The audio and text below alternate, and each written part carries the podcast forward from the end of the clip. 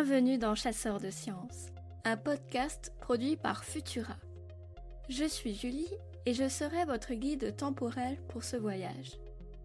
Aujourd'hui, nous remontons le temps à la racine de la paléontologie en compagnie d'un homme qui a marqué l'histoire scientifique de la première moitié du 19e siècle, autant par ses travaux que par sa personnalité fantasque.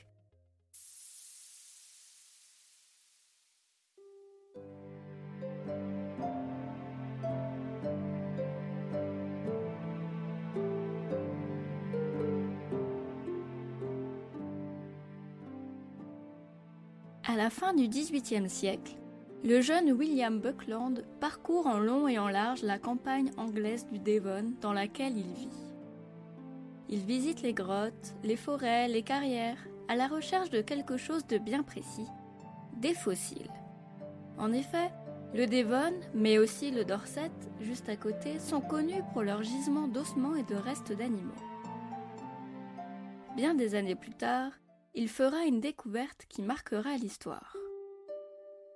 William Buckland commence d'abord ses études sur les bancs des cours de théologie de l'Université d'Oxford. Mais il s'intéresse aussi aux sciences naturelles, notamment la géologie où il excelle. En 1813, il devient chargé des cours de géologie et de minéralogie à l'université. Sa légende commence ici. Les cours de sciences naturelles n'attirent pas beaucoup d'étudiants, car ils ne sont pas obligatoires. Mais peu à peu, les conférences de Buckland deviennent l'attraction de l'université. C'est un vrai showman qui tient ses élèves en haleine en vivant ses cours comme des pièces de théâtre où la science côtoie des imitations clownesques. Ses qualités d'orateur font de lui un génie de la vulgarisation scientifique. Un témoignage d'un étudiant de l'époque permet de s'imaginer l'ambiance qui régnait dans la salle de cours. Buckland, un crâne de hyène dans la main, se précipita vers le premier élève assis au premier rang, et cria Qu'est-ce qui dirige le monde? L'élève, absolument terrifié, ne répondit rien. Il se dirigea alors vers moi, le crâne de hyène tout près de mon visage. Qu'est-ce qui dirige le monde? Sans connaître la réponse, je dis L'estomac, sir? Il poussa une exclamation. L'extravagant William Buckland propose aussi de l'alcool à ses élèves et n'hésite pas à partager ses anecdotes les plus insolites. Il assure qu'il a goûté à tous les animaux qui existent, sauf la taupe et la mouche à viande qui sont immondes à ses yeux. Il en sert même à ses invités lors de dîner. Il a aussi goûté à la chair humaine. Il aime raconter qu'il a avalé un fragment du cœur de Louis XIV, sans dire s'il l'a trouvé à son goût, lors d'un dîner chez la famille Harcourt. Sa personnalité n'empêche pas William Buckland d'être un scientifique sérieux. Les fossiles constituent toujours le squelette de son travail de recherche. Il publie un premier ouvrage remarqué en 1822. Dans Reliquiae Diluvianae, il décrit et analyse plusieurs fossiles, notamment ceux d'un hippopotame trouvé dans la grotte de Kirkdale dans le Yorkshire.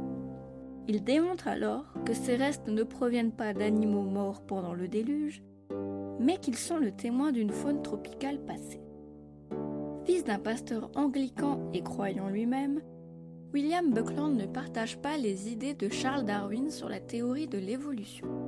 Mais il a tout de même un point de vue différent de ses contemporains créationnistes. Il pense qu'il existait des animaux sur Terre avant l'apparition des hommes.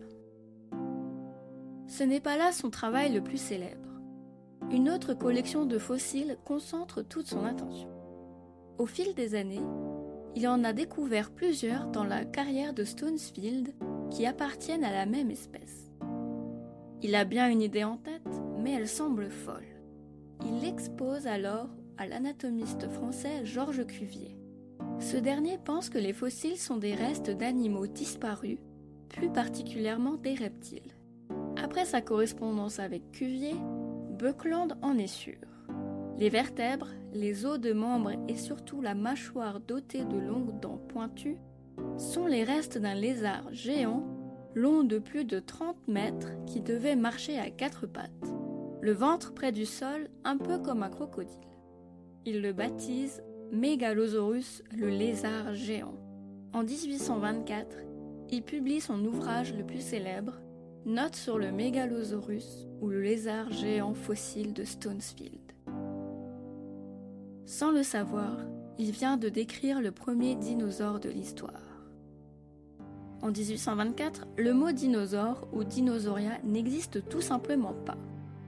Il est inventé en 1841 par le paléontologue Richard Owen à partir de deux mots grecs.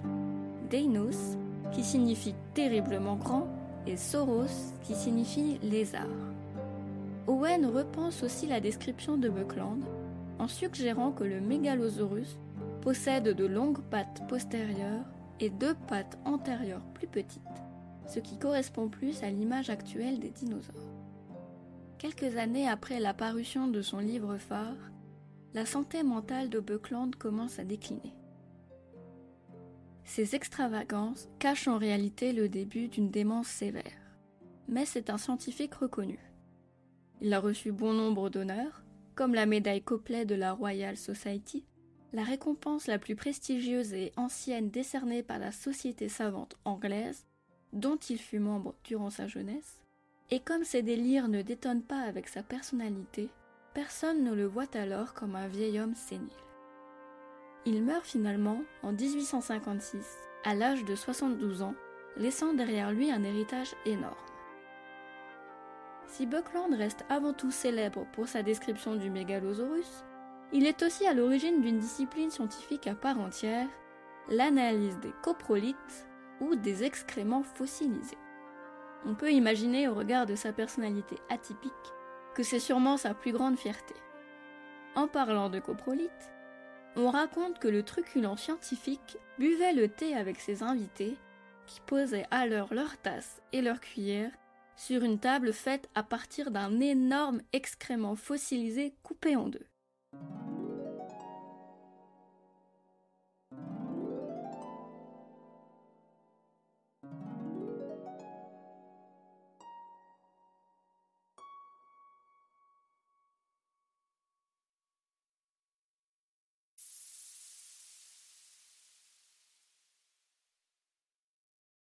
Merci d'avoir écouté Chasseurs de Sciences. La musique de cet épisode a été composée par Patricia Shellad. Au texte et à la narration, Julie Kern. Pour soutenir notre travail et améliorer notre visibilité, surtout laissez-nous 5 étoiles et un commentaire sur vos applications audio préférées.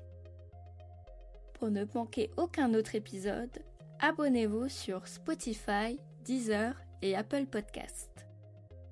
À bientôt dans Chasseurs de Sciences.